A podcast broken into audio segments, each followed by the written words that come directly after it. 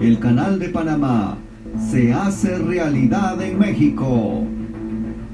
plateau télévisé dans la capitale, à Mexico, ou bien dans l'état d'Oaxaca, dans le sud du pays, entre deux camions de chantier, le président Obrador tient à faire de ce couloir de marchandises et de passagers une affaire personnelle. Les journalistes ont même eu droit à un cours présidentiel, cartes et images de synthèse à l'appui.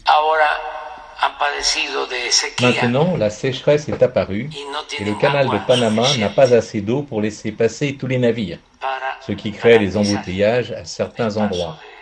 C'est pourquoi ce corridor de train dans notre pays sera une alternative à une bonne communication entre les océans, le Pacifique et l'Atlantique.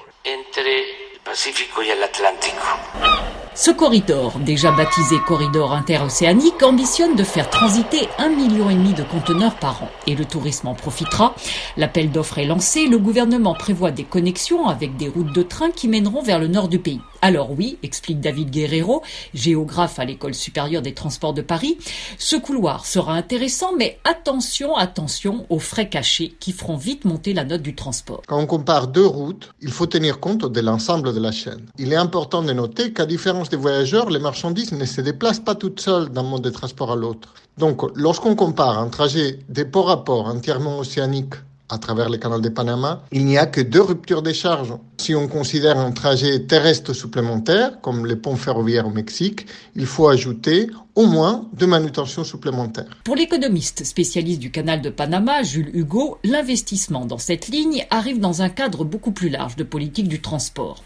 Sept grandes nouvelles voies de train sont promises au travers du pays. Là encore, ces lignes pourraient peut-être être plus rentables en matière touristique que de passage de marchandises. L'autre bémol, c'est la capacité. Les trains auraient une capacité d'environ 130 containers. À titre de comparaison, les cargos qui empruntent le canal de Panama ont plutôt une capacité autour de 6000 containers. Ces sont principalement destinés à produire des biens qui seront ensuite exportés vers les États-Unis. Dans le nord du pays, il serait plutôt plus intéressant a priori d'améliorer les liaisons du sud vers le nord plutôt que entre les deux océans. Depuis trois ans, l'agrandissement des rails et des ports de ce nouveau couloir de train interocéanique au Mexique a permis 800 emplois directs et 2500 autres postes indirects comme la sous-traitance.